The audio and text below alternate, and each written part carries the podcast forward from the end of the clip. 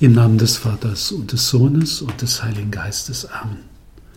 Komm, Heiliger Geist, erfülle die Herzen deiner Gläubigen und entzünde in ihnen das Feuer deiner Liebe. Sende aus deinen Geist und alles wird neu geschaffen und du wirst das Angesicht der Erde erneuern. Lasst uns beten. O Gott, du hast durch die Aussendung des Heiligen Geistes deine Gläubigen belehrt. Gib, dass auch wir in demselben Geiste das, was recht ist, erkennen und uns seines Trostes allzeit erfreuen, durch Christus unseren Herrn. Amen.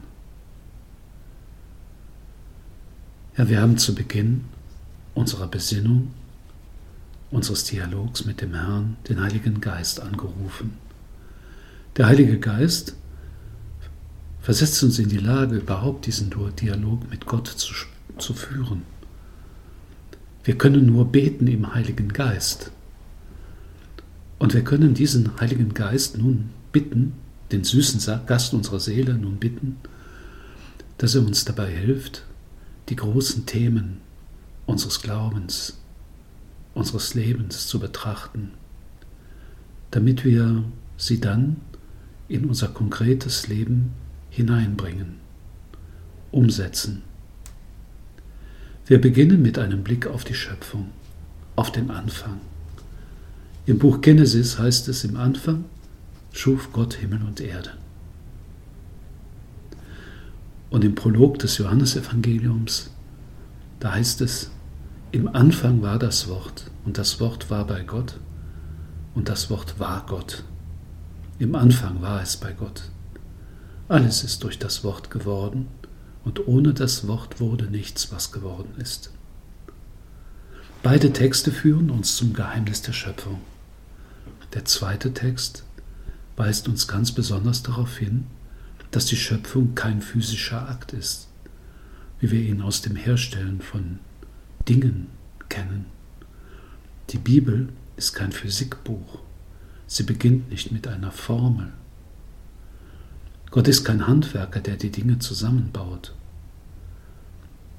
Er ist eben Gott und sein Wort schafft. Das Geheimnis ist, dass Gott will, dass etwas ist, dass etwas da ist.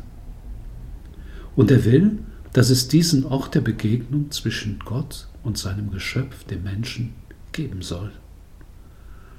Die Offenbarung macht uns klar, dass er den Menschen wollte, damit er an seiner Herrlichkeit, an seiner Liebe, an seiner Freude, an seiner Schönheit teilhat.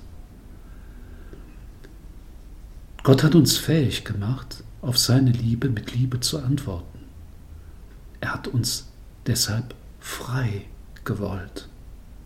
Wir sind zur Freiheit berufen. Das ist unsere große Würde. Es ist ein Geheimnis der göttlichen Weisheit, dass Gott, als er uns nach seinem Bild und Gleichnis schuf, das Risiko der menschlichen Freiheit eingehen wollte. Wir werden sehen in der nächsten Betrachtung, wie das wirklich so ist, ein Risiko. Der Mensch hat seine Freiheit missbraucht. Aber nun schauen wir auf, auf uns. Wir sind eigens von Gott als solcher gewollt und geliebt. Der heilige Paulus schreibt, unerforschlich ist dieses Geheimnis, ganz und gar ein Geschenk aus Liebe. Denn Gott hat uns schon vor Erschaffung der Welt auserwählt, dass wir heilig und untadelig vor ihm seien, aus Liebe. Die Liebe Gottes kennt keine Grenzen. Unser Erlöser will, dass alle Menschen gerettet werden und zur Erkenntnis der Wahrheit gelangen. Ja, das ist der Grund unserer Existenz in zweifacher Hinsicht. Gott ist Ursache unserer Existenz und auch das Ziel unserer Existenz. So spürt jeder Mensch in sich diese tiefe Sehnsucht, die durch nichts auf der Erde erfüllt werden kann. Nur Gott kann uns ganz erfüllen, weil wir für ihn geschaffen sind, in diese Gemeinschaft hinein. Die heilige Theresia von Avila hat es so ausgedrückt. Gott allein genügt. Wir können nicht recht beschreiben, worin diese Sehnsucht besteht. Gut, wir wissen es aus dem Glauben, natürlich. Aber was das konkret ist, können wir nicht wissen. Das werden wir erst erfahren, wenn wir die Schwelle des Todes über, überschritten haben, wenn wir Gott von Angesicht zu Angesicht begegnen. Aber wir haben in uns diese Sehnsucht. Auch wenn der Mensch sich von Gott abwendet, wenn er andere Wege geht, dann wird diese Sehnsucht nicht weniger. Aber dann versucht der Mensch eben, sie mit irdischen Wirklichkeiten zu füllen, zu, zu, senf, zu, zu, ja, zu, zu erfüllen, zu befriedigen. Und wir wissen, dass das nicht möglich ist. Wir machen selbst ja immer wieder die Erfahrung, wenn man sich nach etwas sehnt, was man, was man, wovon man träumt, kann man sagen, was man sich unbedingt wünscht und es dann hat, dann gewöhnt man sich daran und äh, sehnt sich dann schon wieder nach dem Nächsten, nach dem Neuen. Es gibt dieses Sprichwort, Vorfreude ist die schönste Freude. Irgendwie wird das da ausgedrückt, dass wenn man dann das, worauf man sich freut, freut hat, dann weiß man schon, dass es endlich ist, dass es eben nicht genügt. Wir werden später darauf zurückkommen. Ja, im Anfang schuf Gott diesen Raum der Begegnung. Und im Buch Genesis lesen wir dann weiter, Gott schuf den Menschen als sein Abbild. Als Abbild Gottes schuf er ihn. Als Mann und Frau schuf er sie. Die Kirchenväter sagen von da aus, dass Gott, als er den Menschen nach seinem Bild schuf, im Voraus auf Christus hingeblickt und den Menschen nach dem Bild des neuen Adam geschaffen hat.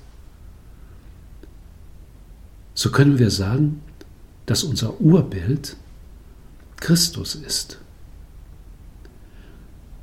Die Folge ist, je mehr wir mit Christus eins werden, umso mehr werden wir der Mensch, der wir sein können. Jesus Christus, wahrer Gott und wahrer Mensch. Je mehr wir ihm uns nähern, desto wahrer werden wir. Im Epheserbrief schreibt Paulus, denn in ihm, in Christus, hat er uns erwählt vor Erschaffung der Welt, damit wir heilig seien. Er hat uns aus Liebe im Voraus dazu bestimmt, seine Söhne werden, zu werden durch Jesus Christus. Jesus Christus ist das Abbild des Vaters. Wir sind das Abbild Christi. Für jeden Menschen gilt das. Das gehört zum Menschenbild der Offenbarung. Ja, das, das hören wir, aber bedenken wir, was es bedeutet? Wir müssen staunen über die Größe und Würde, die Gott einem jeden von uns geschenkt hat. Manchmal hat man den Eindruck, dass der Mensch gar nicht diese Würde und diese Größe mag. Er möchte gar nicht so groß sein. Ja, es gibt sogar Äußerungen von irgendwelchen Ideologen, die sagen, dass es besser wäre, wenn es den Menschen gar nicht gäbe, weil er ja nur eben die Natur verunstaltet und ein Störenfried ist. Welche Würde, welche Größe besitzen wir? Auch das müssen wir uns immer wieder bewusst machen, was das bedeutet für unseren Glaubensvollzug unser Sein, unser Leben in der Kirche. Dass es etwas Großes ist, was wir da haben. Zur Familie Gottes zu gehören, Schwestern und Brüder seines Sohnes zu sein, Kinder Gottes zu sein. Was für eine Würde, was für eine Größe.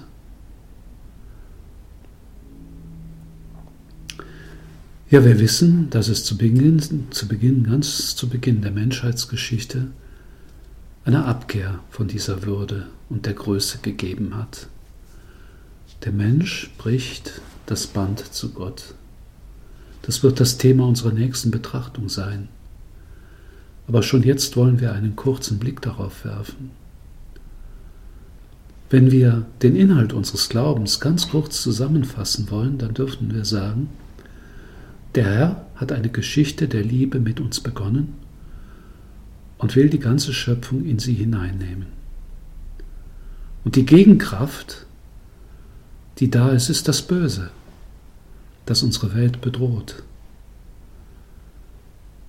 Und um diese Gegenkraft zurückzudrängen, gilt es, uns auf die Liebe Gottes einzulassen. Sie ist die wirkliche Gegenkraft gegen das Böse. Die Macht des Bösen entsteht durch die Verweigerung der Liebe zu Gott. Ja, und wir können sagen, erlöst ist, wer sich dieser Liebe Gottes anvertraut. Und das Nichterlöstsein beruft auf der Weigerung oder der Unfähigkeit, Gott zu lieben. Gott lieben lernen, das ist also der Weg, den wir gehen müssen. Der heilige Josef Maria hat es einmal so ausgedrückt, dass es im Wesentlichen darum geht, Christus zu suchen, ihn zu finden und ihn zu lieben.